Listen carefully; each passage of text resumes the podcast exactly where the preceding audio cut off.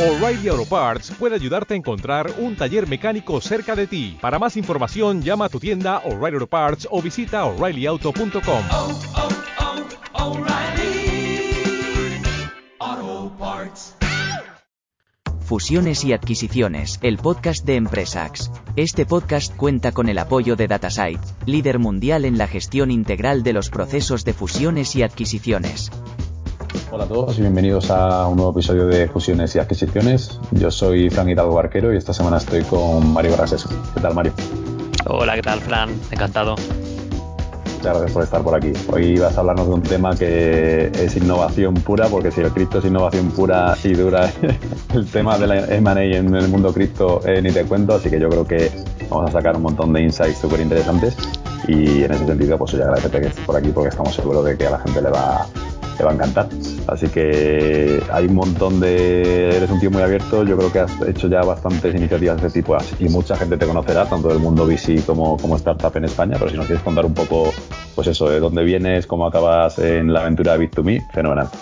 Sí, perfecto. Pues un auténtico placer. Había tenido la ocasión de escucharos en un par de veces en un par de podcasts previos y la verdad que me hacía mucha ilusión, ¿no? Porque yo soy un perfil eh, reconvertido. Yo vengo del mundo startup, de haber intentado montar mi compañía, pues prácticamente cuando salí de la uni, ahí en, en. De ahí cometo absolutamente todos los errores que no hay que cometer cuando eres joven. Eh, aparte de emprender joven, pues emprender solo, con alguien que no está full time, eh, en un proyecto pues muy orientado a ventas y siendo un chaval que de ventas sabía poco, externalizando tecnología, etcétera, etcétera. O sea, los 10-20 errores que no puedes cometer, pues prácticamente el 99% de ellos. Y con esa experiencia decido dar un paso atrás y aprender de los mejores. Entonces, con ello eh, entro en una aceleradora se llama Intellectium, donde ahí lo que hacíamos era ayudar a startups a levantar o bien su primera ronda o bien financiación pública en ISAs, ICFs, etcétera, etcétera. Ahí conocí y colaboré con startups tipo Globo, por ejemplo, allá por el año 2014, si no recuerdo mal. Posteriormente eh, decido dar otro pasito atrás y entro en otra aceleradora, que es Connector, eh, donde ahí lo que decía un poco era el análisis de las compañías que querían entrar en el programa aceleración, un poquito el eh, organizar los, los webinars, las sesiones que hacíamos y apoyar un poco en lo que hiciera falta dentro de lo que era el programa. Y finalmente entro en Encomenda. En Encomenda, eh, para los que no los conozcáis, es un fondo de Venture Capital que es de los más activos eh, en España somos lo que nos gusta llamar un Super Angel Fund, porque al final nosotros veníamos de, ser business angels, en especial Carlos Blanco, Yul Juncosa y Miguel Sanz también, de invertir su propio capital, montar startups eh, y hacerlo un poco de, de por casa. Eh, y con esa experiencia y esa manera de trabajar, siendo ágiles, cercanos con el emprendedor, transparentes y con poca burocracia, pues decidimos crear Encomenda, ¿no? un fondo de 24 millones de euros con el que finalmente invertimos en las 40 compañías en los 5, casi 6 años que estoy yo ahí. Ahí pues me las vi de todas, todas. Todo el deal flow que pasaba y las compañías que buscaban inversión, pues de alguna manera u otra las acababa viendo y fue una experiencia súper enriquecedora porque, bueno, la verdad que es un sector que a mí me ha dado mucho y que con cualquier cosita que pudiera sumar a las compañías que veía en mi día a día, la verdad que era súper, súper gratificante. Eh, acaba el periodo de inversión del, del primer fondo, de Encomenda 1, y yo ahí decido, oye, pues eh, esto de invertir está muy guay, pero yo me quiero volver al mundo startup, ¿no? que era de donde venía, y montar un proyecto. Entonces, qué mejor manera que pegarse un viaje a la otra punta del mundo. Acabo en medio de la Antártida, entre nosotros la experiencia más loca que he hecho nunca. Y justo cuando vuelvo y empiezo a hablar con conocidos míos dentro del mundo VC de ideas varias que tenía para emprender, justo eh, en una comida con, con alguien de Inverready, me recomiendan antes de, de, emprender mi proyecto entrar en una compañía un poquito más grande, porque es verdad que hasta entonces yo había visto pues, empresas de entre dos, tres empleados hasta 30, 40, 50 máximos, pero no sabía lo que era eh, una compañía en súper crecimiento, donde hay procesos, donde hay que reestructurar equipo para gestionar, digamos, esa necesidad de, de hire en absoluto, con múltiples productos, etcétera, etcétera. Y ahí es cuando conozco a Bit2Me, una de las pocas compañías que, que en su momento, cuando analizaban en, en encomenda, no, no, no, no, llegó a pasar por mí, no la conocía. Y, y la verdad que hubo, que hubo match por la manera de ser de los founders, por su propuesta, por cómo veían ellos el mercado, por ser un sector que tampoco conocía mucho, había hecho mis pequeños pinitos, pero quería entender bien un poco qué se cocía en, las entrañas de, la cocina. Y bueno, y decidí entrar ahí, estuve colaborando con ellos un par de meses de manera un poco más puntual, hasta que finalmente, pues bueno, decido entrar ahí como responsable de estrategia y que no deja de ser la única, o sea, la manera de, llamar a alguien de que se dedica un poquito de todo, ¿no? Chico para todo, y todo lo que involucra invertir en un proyecto, sea para una adquisición mayoritaria o bien para una inversión un poco más minoritaria, pues estar ahí ayudando en lo que puedo hablaremos, Mario, de por qué decidís desde la compañía hacer adquisiciones, ¿no? Dentro de vuestra estrategia. Para aquellos que no conozcan eh, Bit2Me, no sé si nos puedes contar un poco, porque es verdad que yo creo que está claro lo principal. No sé si os definís más como un ecosistema o, cuál es esa visión que tenéis como compañía. Además, me consta que cuando analizas compañías y startups tienes muy presente eso, ¿no? Esa mítica North Star. Así que, ¿qué nos puedes contar sobre eso?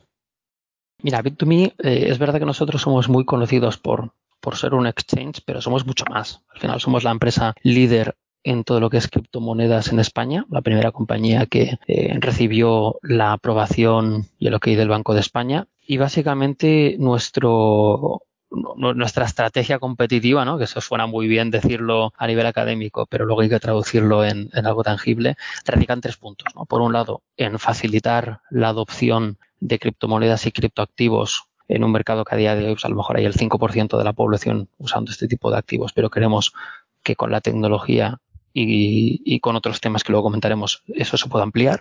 Un segundo pilar súper importante que es la parte de la formación. Nosotros entendemos que eh, sin formación, sin entender bien eh, qué significa Web3, sin saber dónde estás poniendo tu dinero, ahí es muy difícil que, que ese 5% pase a ser algo mucho, mucho mayor. Entonces ahí nosotros tenemos una academia que es la academia más grande eh, a nivel de a nivel de, de, habla hispana. Tenemos un máster online que acabamos de lanzar para ayudar a las compañías y a, y a sus empleados y a individuos pues, a entender bien lo que es Web3. Y una tercera pata que es súper importante para nosotros que es eh, todo lo que es compliance. ¿no? Es un sector que ha sido un poco pirata en el pasado, donde era un poco todo sirve y último tonto el último. Y nosotros desde el inicio hemos montado una compañía muy, o sea, con, las principales o las más importantes eh, métricas y estándares de calidad en términos de compliance, regulatorio, KYC, blanqueo de capitales. Desde, desde el inicio, ahí hemos un poco sacrificado crecimiento, pero en contra, o sea, ahora tenemos una compañía mucho más sólida que nos permite pues, acercarnos a otras empresas para incluso ofrecer nuestra tecnología para que esas compañías pues, puedan eh, ofrecer a sus usuarios pues, hacer compra-venta de cripto, eh, mantener las criptomonedas de sus usuarios, etcétera, etcétera. Y la verdad que, que muy contentos porque se vienen, es verdad que momentos un poco complejos en el mundo cripto, pero estamos muy bien posicionados y creemos que podemos aprovechar esta oportunidad interesa entender un poquito más ese camino, eh, Mario, porque estás mencionando que eh, hay momentos un poco complicados ahora en el mundo cripto, pero nada que ver con los momentos que habéis vivido vosotros de eh, picar piedra para salir de, de, pues de, esa idea que se tenía de este mundo, ¿no? En el, mercado y entre, la población en general. Al final, hoy ya todo el mundo quiere subirse al barco del Bit2Me o de la compañía similar de turno, pero hace no tanto me imagino que era muy complicado evangelizar o abrir la puerta a un inversor y decirle, oye, estamos haciendo esto, creemos que este es el futuro, confías en nosotros. Y no es hacer la pelota y me ready, porque tampoco les conozco mucho, sí que tenemos mucha gente en común, pero sí que son unos tíos que han demostrado una y otra vez que se atraen bastante, ¿no? ya no solo con una tipología de sector o de inversión en un tipo de compañía, pues, sino con distintas estrategias de inversión. El tema de negros, por ejemplo, ahí también han sido pioneros entonces nada, me llama mucho la atención eso, no sé cómo no, qué nos puedes contar al respecto de, desde, eh, aunque quizás sea anterior a tu experiencia, ¿no? Dentro de, de Bit2Me, pero desde la época de Inverready hasta las rondas más recientes que habéis hecho, incluso la ICO, que eso es un tema que me parece súper interesante. Sí, totalmente. Eh, yo, yo, creo que Inverready, a ver, por algo es una de las gestoras más grandes en España, no solo a nivel de Venture Capital, sino en, lo que son multi-assets, eh, ellos supieron muy, ver muy bien no solamente eh, la capacidad del equipo emprendedor, porque ahí tanto Leif como Andrei han demostrado que, tienen no solamente la calidad humana, sino la calidad técnica o la calidad de, trabajo que necesaria para montar la empresa que han montado, sino también un poco para entrar en el lugar adecuado en el momento adecuado. ¿no? Yo me acuerdo que el mundo cripto ha tenido sus olas, ¿no? sus ups and downs. Eh, todos recordamos ahí por el año 2017 todo el mundo lanzaba ICOs y muchas de esas ICOs acababan eh, resultando en nada. Y, nosotros desde Encomenda pues sí que íbamos invirtiendo de forma un poquito más eh, paulatina en algún proyecto más cripto, pero ahí en Berredis se la jugó. Vio que la parte eh, digamos, de, del roadmap de producto que planteaba B2Me tenía mucho sentido, eh, que era una compañía muy orientada a hacer, a, construirse eh, con unos pilares muy sólidos, como comentaba, y con esos pilares bien construidos en el momento en el que llegó un crecimiento de mercado muy significativo, pues la compañía creció de manera, de manera exponencial, ¿no? Que es un poco lo que pasa muchas veces en otro tipo de empresas donde eh, bueno, se, enfocan a levantar capital muy rápido eh, con unas eh, cantidades pues la verdad que muy muy significativas. Esas bases no están y luego el mercado pues cae o, no está en las mejores condiciones y luego tienes que recular y, eso duele entonces las bases se construyeron muy bien Inverredi eso lo supo ver y la verdad que bueno que de ahí a la, a la ICO, a la IDO, eh, han demostrado pues que, que, la visión que tenía a largo plazo era, era coherente en base a un poco, no solamente a la compañía, sino a la situación de mercado. Ahora se habla también de justo de IDO, ¿no? no estoy tan familiarizado como hablar de la diferencia con, con la ICO, pero por entender un poco, la, la emisión es de un token de utilidad, la que se hizo en su momento, ¿verdad? Porque la audiencia pueda posicionarse un poquito. Sí, efectivamente. Digamos que hay diferentes tipos de token, ¿no? Tienes el token de utilidad y el token eh, de gobernanza.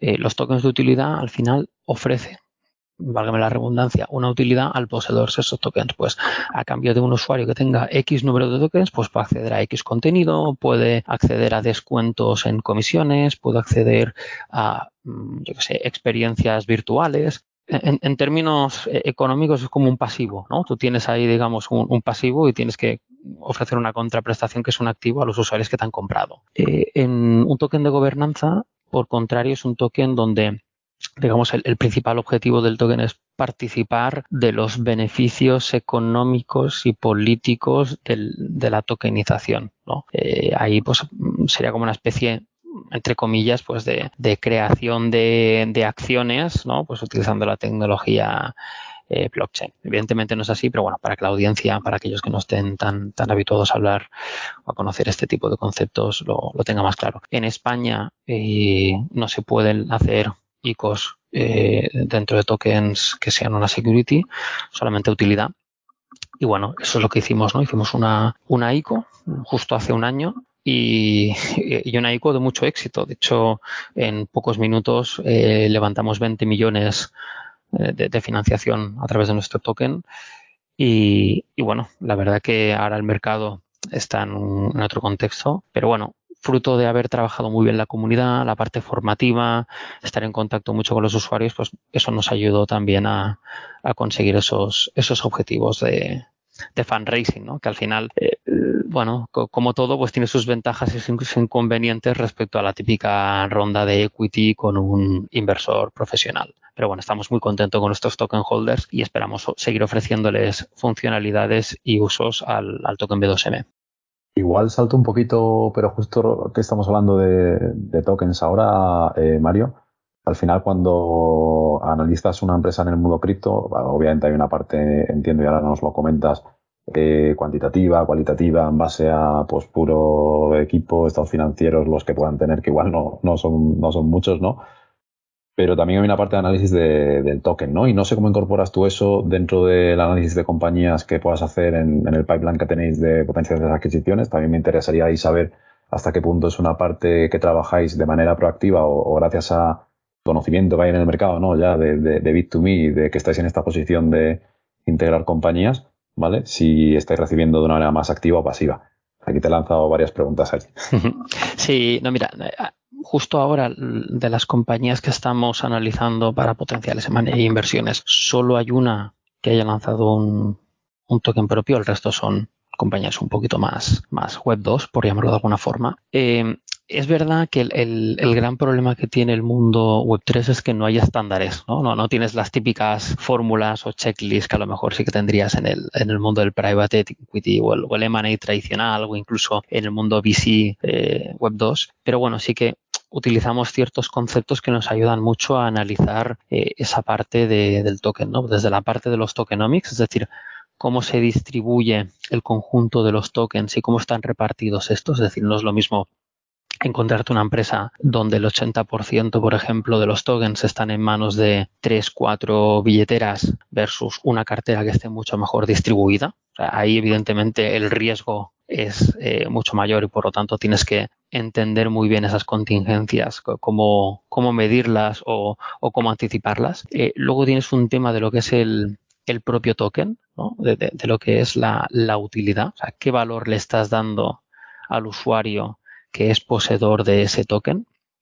Y luego un tercer elemento que es intentar, pero esto es súper complicado, eh, identificar a largo plazo ese token cómo puede evolucionar. ¿no? Y ahí pues intentamos ver cuáles son los mecanismos intrínsecos de ese token en base a lo que ese token permite, por ejemplo. Es eh, está lo que es el, el buy pressure, ¿no? que es, oye, elementos de presión de venta de ese token. Pues si eso es un token que para poder hacer X cosas has de comprarlo, pues ahí tienes presión de, venta, eh, de, de, compra, perdón, y por lo tanto sabes que a medida que vayas lanzando nuevas releases de producto orientadas a ello, pues habrá más compra. Eh, por el contrario, hay elementos de presión al holdeo, ¿no? A mantener el token a largo plazo, lo que es el, holding pressure. Eh, pues eso hará que sea un token a lo mejor un poco más ilíquido en tanto a que no habrá tanta circulación del token, se mantendrá más largo en el tiempo, o se, se mantendrá, digamos, ese token en, en, las billeteras de los usuarios de manera más prolongada del tiempo y eso tiene otros mecanismos o otras interpretaciones de lo que puede pasar con ese token. Entonces, eh, aparte de la, de la parte cualitativa propiamente de lo que es analizar una compañía como se ha hecho toda la vida, sí que hay ciertos elementos en los que, bueno, nos podemos guiar guiar un poco ahí. Lo malo, que no hay nada escrito. Lo bueno, que está todo por escribir y bueno, y la verdad que de ahí, desde el equipo de Launchpad y el equipo de, de Money, pues estamos constantemente pensando a ver cómo lo podemos hacer, sobre todo para, no, no solo para integrar internamente compañías, sino también para seleccionar aquellas empresas que creemos que puede tener más sentido para nuestra comunidad. Más allá, evidentemente, de lo que es el análisis del proyecto, equipo, tecnología, etcétera, etcétera.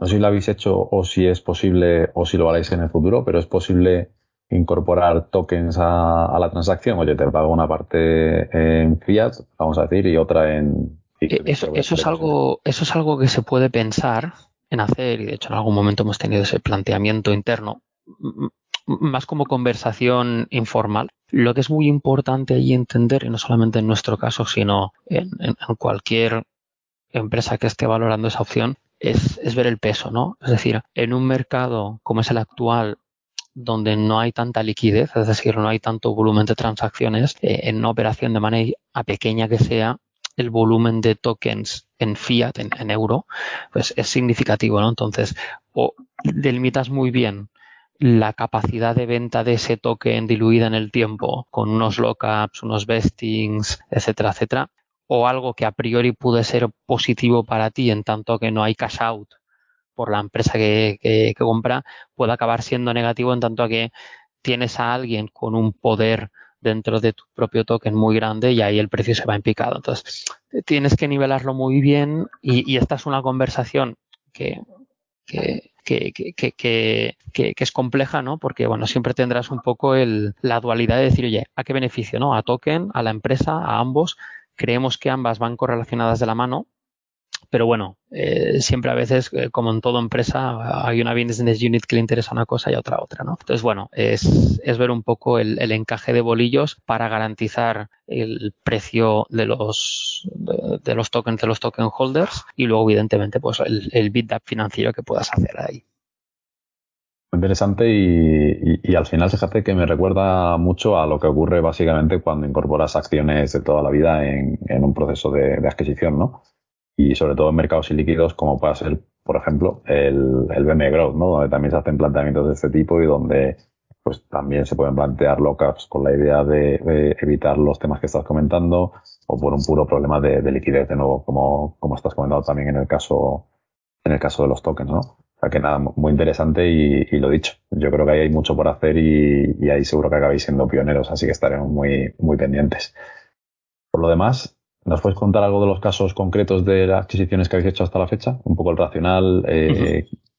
cómo las estáis integrando. Sí, sí, si quieres te cuento un poco el, el, el racional de lo que es la estrategia de Money como tal, porque uh -huh. creo que explicando el, el, overall, ¿no? O sea, la, la foto, los dos casos concretos que hemos hecho hasta la fecha, pues se corresponden mucho con nuestro racional, ¿no? Al final.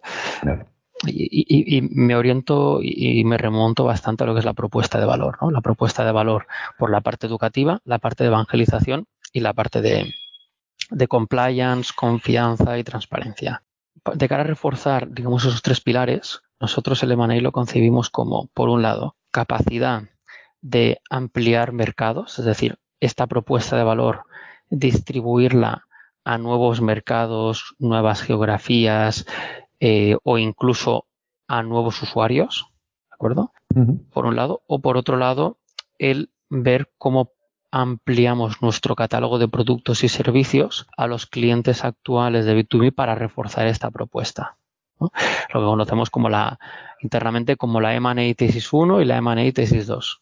Los dos ejemplos que te voy a poner que son las, los dos semanis que hemos hecho van muy orientados en, a cada una de estas tesis, ¿no? Allá por mitad de año, creo que fue junio julio, anunciamos eh, la compra de Fluyez. Fluyez es un, un exchange, bueno, es una empresa de, de compra-venta de criptomonedas en Perú, eh, un equipo pequeñito, en ese momento creo que eran unas 8, 10 personas, ¿de acuerdo? Y, y la tesis ahí era, oye, al final, nosotros queremos crecer en LATAM. Para nosotros LATAM es, es crucial, no solamente por la parte idiomática, sino porque vemos que hay una oportunidad de crecimiento muy significativo del mercado cripto, pues por el hecho de que son economías eh, muy inflacionarias, con monedas inestables, etcétera, etcétera, y que además eh, la adopción de móviles es muy significativa, lo cual nos viene muy bien. Y vimos que Perú, bueno, era un mercado de, crecimiento muy significativo, donde había no, no había grandes players digamos, eh, con una ventaja competitiva lo suficientemente grande y, y, era un mercado que conocíamos muy poco o relativamente poco. Entonces conocimos a, a hace ya tiempo, ya habíamos colaborado con ellos para algunos otros temas y bueno, se dio la circunstancia de hacer un, un early M&A un poco con la base de construir juntos y, y, ver cómo podíamos crecer en esa geografía, ¿no? Entonces, bueno, la verdad que fue fue un, un muy, muy amistoso, la conversación fue en todo momento súper fluida con Luis, el CEO, y ellos, bueno, la, verdad que están trabajando bien, están mirando incluso cómo ampliar productos, porque hay la parte de, de divisas, pues se puede jugar bastante, y, bueno, y la verdad que muy contentos. Y en el segundo caso, el segundo M&A es un caso diferente, ¿no? Es el caso de Decalabs, que lo anunciamos hace un par de semanas de Galaps era una empresa, eh, es experta en desarrollo tecnológico y en concreto cripto. David, el fundador, creo que montó la empresa hace ya más de cinco años. Empezaron con desarrollo web y, móvil y allá por 2016-17, que es cuando empezaba a, sonar todo esto lo que era el cripto, ICOs y demás, pues ellos fueron uno de los pioneros que ayudaron a varios proyectos a, desarrollar tecnológicamente toda la parte cripto. Entonces ellos ya contaban con varios años de experiencia, clientes muy buenos, eh, una metodología de trabajo que también en términos eh, de números pues hacía que la, la PNL fuera muy chula y con eso eh, nosotros eh, internamente veíamos que, que, había muchas empresas que se nos acercaban para ver si les podíamos adaptar parte de nuestra tecnología, si podían trabajar con nosotros, si les podíamos hacer algún desarrollo ad hoc, ¿sabes? Un poco con la base que teníamos. Entonces ahí lo que dijimos es, ostras, pues tenemos la opción de adquirir esta empresa que además en términos de cultura veíamos un match clarísimo por la manera de trabajar, oficinas cerca, eh, con David habíamos trabajado ya en el pasado y, el feedback era muy bueno, para, por un lado, poder expandir nuestro servicio de, de consulting, que ya llevábamos dando varias semanas en el mercado. Y segundo para también tener ahí un departamento externo de innovación donde oye pues ideas que nos salían entre bastidores y que creíamos que podían aportar valor pues apalancarnos en, en, en esfuerzos externos sin comprometer roadmap interno y, y haciendo que todo el mundo eh, estuviera contento en, en, su día a día no nuestro equipo pues haciendo producto Bit2Me y el equipo de Decalabs, pues esas ideas que se nos ocurrieran, pues hacer MVPs para lanzarlos y validarlos al mercado. Y ahí ampliábamos, digamos, esa capa de servicios que nosotros podemos dar tanto a clientes nuestros como a clientes nuevos que nos están llegando últimamente. Me llama la atención y la última pregunta de Teresa será en relación con ese match cultural ¿no? que mencionabas, porque al final es algo súper importante que en las operaciones de money muchas veces se deja para el final y puede acabar dinamitando una operación antes o puede hacer que hagas la operación y te salga fatal porque la integración sea un desastre, ¿no? Entonces me interesa saber un poco cómo transmitís cuál es nuestra cultura a esos potenciales targets, y no quiero decir targets porque es una palabra muy fea a la hora de, hablar de, de, esto, ¿vale? Pero me interesará eso para que me lo cuentes luego. Pero antes eh, me interesa también, has mencionado las distintas áreas, ¿no? Las que estáis de, creciendo como compañía, en la que trabajar en vuestra en vuestra visión y de algún modo vosotros hoy ya contáis con, con inversores, ¿no? Al final los inversores sabemos que tienen una vocación de permanencia pues un poco justa, eh, no, no tienden a estar infinitamente como podéis estar el equipo, los socios así lo deseáis. No sé si de algún modo cuando planteáis este crecimiento, cuando decís, oye, vamos a lanzar el máster o vamos a lanzar esta formación, que por cierto, eh, confirmo efectivamente que... Gran ¿Te, ha gustado, ¿Te gustó el webinar del otro día? Sí, no, no, muy interesante. Eh, la verdad es que muy, muy fácil de, digerir. O sea, no, sobre todo si yo que tampoco tengo un gran conocimiento aún, pero lo tendré del mundo cripto y, Web3, eh, creo que fue, que fue, vamos, muy, muy pedagógico. O sea, que en ese sentido enhorabuena. Pero sí que es cierto además que eh, sí que venís haciendo mucho marketing de contenidos, ¿no? Desde el comienzo. Y, y creo que eso os posicionó bastante bien, además de ser una cuestión que no es negociable para una compañía como la vuestra, ¿no? Por lo que comentas, hay que evangelizar mucho todavía con mucha gente y si no contamos qué hacemos y somos muy transparentes, es muy complicado crecer en usuarios o que el mercado en sí mismo, o ayudar a crecer al mercado en, sí mismo, ¿no? Y sobre este tema, eh, como te decía, tenéis inversores dentro y cuando crecéis en áreas como la formación y no tanto en el exchange, o en el área, por ejemplo, de consultoría, no dejan de ser servicios diferentes, ¿no? Y te lo comento, te lo pregunto porque a nosotros nos pasa en muchas ocasiones cuando vas a presentar una compañía a un fondo, habitualmente, porque un corporate pues lo puede analizar de una manera diferente, pero un fondo sí que es cierto que, hay veces que es un poco binario, ¿no? Es un poco binario y dice, oye, ¿a qué te dedicas? Y ella está pensando en la salida, como es lógico, porque es su negocio. Está pensando, oye, pues los múltiplos actualmente están aquí, eh, ¿cómo preveo que pueden evolucionar en este vertical? Pero si llegas y le cuentas, hago formación, hago consultoría, hago un exchange, ¿cómo reaccionan a, todo esto? La clave para ello es eh, que sea una visión integrativa. Es decir, no es lo mismo que tú hagas diferentes cosas por separado, ¿no? A que la suma de las partes haga que tu propuesta de valor se vea multiplicada. ¿Por qué hacemos formación? Porque entendemos que tenemos que escapar de la idea de que cripto es eh, forrarse a corto plazo, eh, jugártela a la ruleta rusa y, ganar dinero. Nosotros creemos que cripto es entender la tecnología, entender que aquí se puede generar una revolución a largo plazo que va a cambiar la sociedad. Y todo eso es algo que no pasa de un día para el otro. Aquí hay que hacer mucha, mucha divulgación y es algo que en el momento en el que ese mensaje cale más, pues va a repercutir efectivamente en que la gente pues, eh, compre más criptos y como consiguiente de ello, pues eh, aumentemos los revenues por la parte de wallet. Tema de consultoría. Eh, hay mucha gente, o muchas empresas, mejor dicho, que ya están empezando a ver que esto del Web3 no, no es una moda, que puede haber una transformación muy significativa de sus negocios. De hecho, Telefónica con el metaverso, Facebook o Meta con el metaverso. O sea, ya, ya, está empezando a haber un run run, pero no saben por dónde empezar. Y nosotros dentro de la suite de tecnología que tenemos, pues podemos ofrecer nuestra API, nuestra plataforma de e-commerce para pagos, pero a veces hay que dar una capa previa para explicar qué se puede hacer con eso, hacer ciertas adaptaciones de producto y ahí es donde entra consulting, ¿no? Entonces, es verdad que puede parecer que hacemos mucho y, y que no hay un foco, pero nada más lejos de la realidad.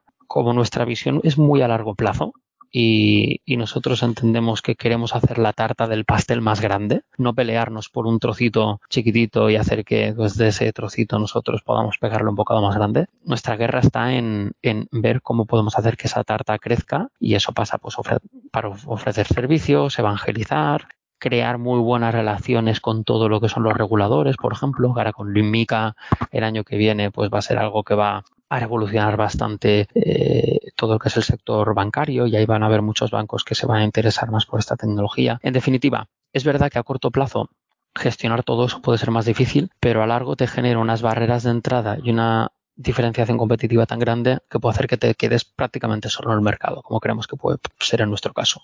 Muy interesante la, la respuesta. La verdad es que coincido mucho en muchos sentidos y, y además es una parte de la respuesta que hacemos cuando nos lanzan ese challenge, Mm. Pues al final se entra dentro de la visión que se tiene y se justifica de ese modo de una manera pues muy buena.